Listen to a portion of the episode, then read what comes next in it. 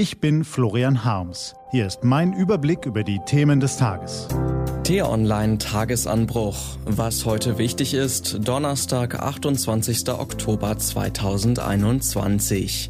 Die Erderhitzung wird unseren Planeten radikal verändern. Der Klimagipfel in Schottland bietet Auswege, wenn alle mithelfen. Gelesen von Lars Feyen.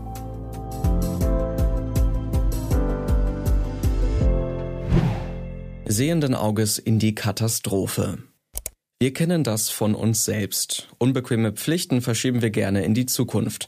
Die Steuererklärung muss gemacht werden. Ah, stimmt, mache ich nächstes Wochenende.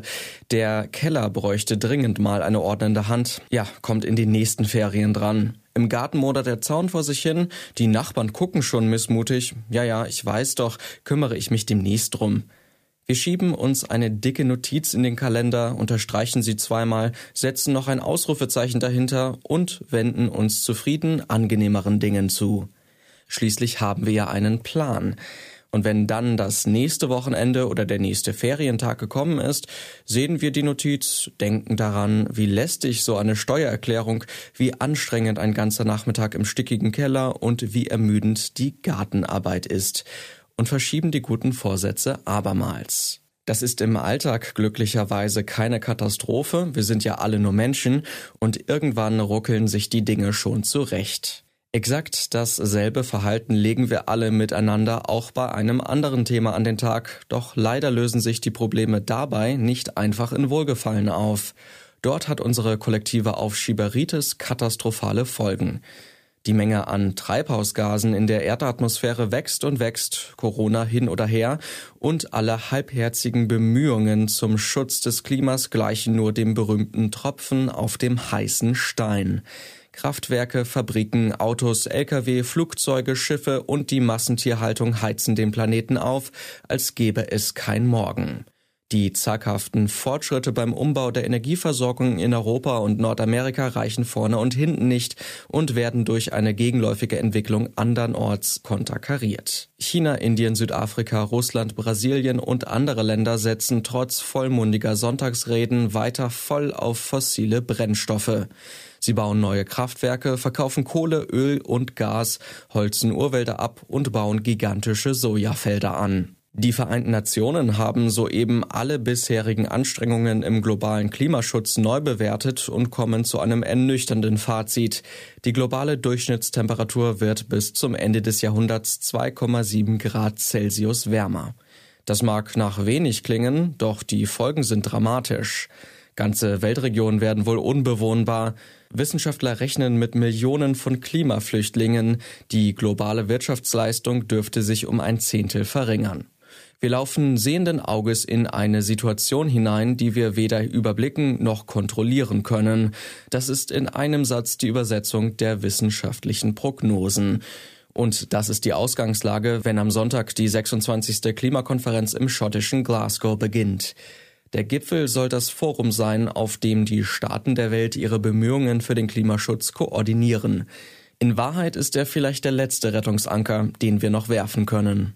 Wir sind auf dem Weg zu einer katastrophalen globalen Erwärmung, sagt UN-Generalsekretär Antonio Guterres und seine Kollegin Inga Andersen fügt hinzu, die Welt brauche das Siebenfache der zuletzt geäußerten Ambitionen, um das 1,5 Grad Ziel zu erreichen. Das Siebenfache. Lassen Sie das einfach mal sacken dann beginnen Sie vielleicht zu ahnen, es ist nicht damit getan, dass Sie und ich einmal in der Woche das Auto stehen lassen, dass wir in den nächsten Urlaub mit der Bahn fahren, statt zu fliegen, oder dass wir uns seltener ein Steak auf den Teller legen. Das Siebenfache der bisherigen Klimaschutzbemühungen bedeutet vor allem, dass alle Menschen auf diesem schönen, zerbrechlichen Planeten ein anderes Bewusstsein von den Prioritäten ihres Lebens entwickeln.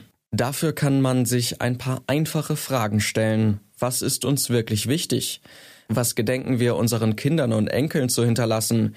Eine liebenswerte Heimat oder einen Sauhaufen? Und vor allem, interessieren wir uns wirklich für die unangenehmen Fragen, die der Klimaschutz mit sich bringt? Sprechen wir mit Verwandten, Freunden, Kollegen darüber? Eigentlich ist die Antwort gar nicht so schwer, fast wie im Alltag. Die Steuererklärung muss jetzt gemacht, der Keller jetzt aufgeräumt und der morsche Gartenzaun jetzt sofort repariert werden. Beim Klimaschutz fängt am besten jeder bei sich selbst und seiner Umgebung an. Mitdenken, umdenken, Fragen stellen. Alle wollen die Welt verändern, aber keiner sich selbst, hat der russische Schriftsteller Leo Tolstoi notiert. Beginnen wir doch, ihn zu widerlegen. Was heute wichtig ist. Die T-Online-Redaktion blickt heute für Sie unter anderem auf diese Themen. Geldhahn zu. Angesichts der drängenden Klimaziele darf man schon einmal darüber staunen, dass es die sogenannten umweltschädlichen Subventionen immer noch gibt. Zuletzt waren es hierzulande etwa 67 Milliarden Euro, meldet der Naturschutzbund. Immer wieder Polen. Erst hielt er vergangene Woche eine Brandrede vor dem Europaparlament in Straßburg. Dann schwadronierte Polens nationalkonservativer Premierminister Mateusz Morawiecki von einem dritten Weltkrieg und warf der EU-Kommission vor, sie stelle mit einer Pistole an unserem Kopf Forderungen an sein Land. Und Hello Joe. US-Präsident Joe Biden bricht heute zu einer Europareise auf. Morgen bekommt der Katholik eine Audienz bei Papst Franziskus. Am Samstag beginnt in Rom der zweitägige G20-Gipfel. Und ab Montag will Biden in Glasgow am Weltklimagipfel teilnehmen. Diese und andere Nachrichten, Analysen, Interviews und Kolumnen gibt's den ganzen Tag auf t-online.de. Das war der T-Online-Tagesanbruch vom 28. Oktober 2021. Produziert vom Online-Radio- und Podcast-Anbieter Detektor FM. Immer auch zum Anhören auf t-online.de-tagesanbruch. Ich wünsche Ihnen einen frohen Tag. Ihr Florian Harms.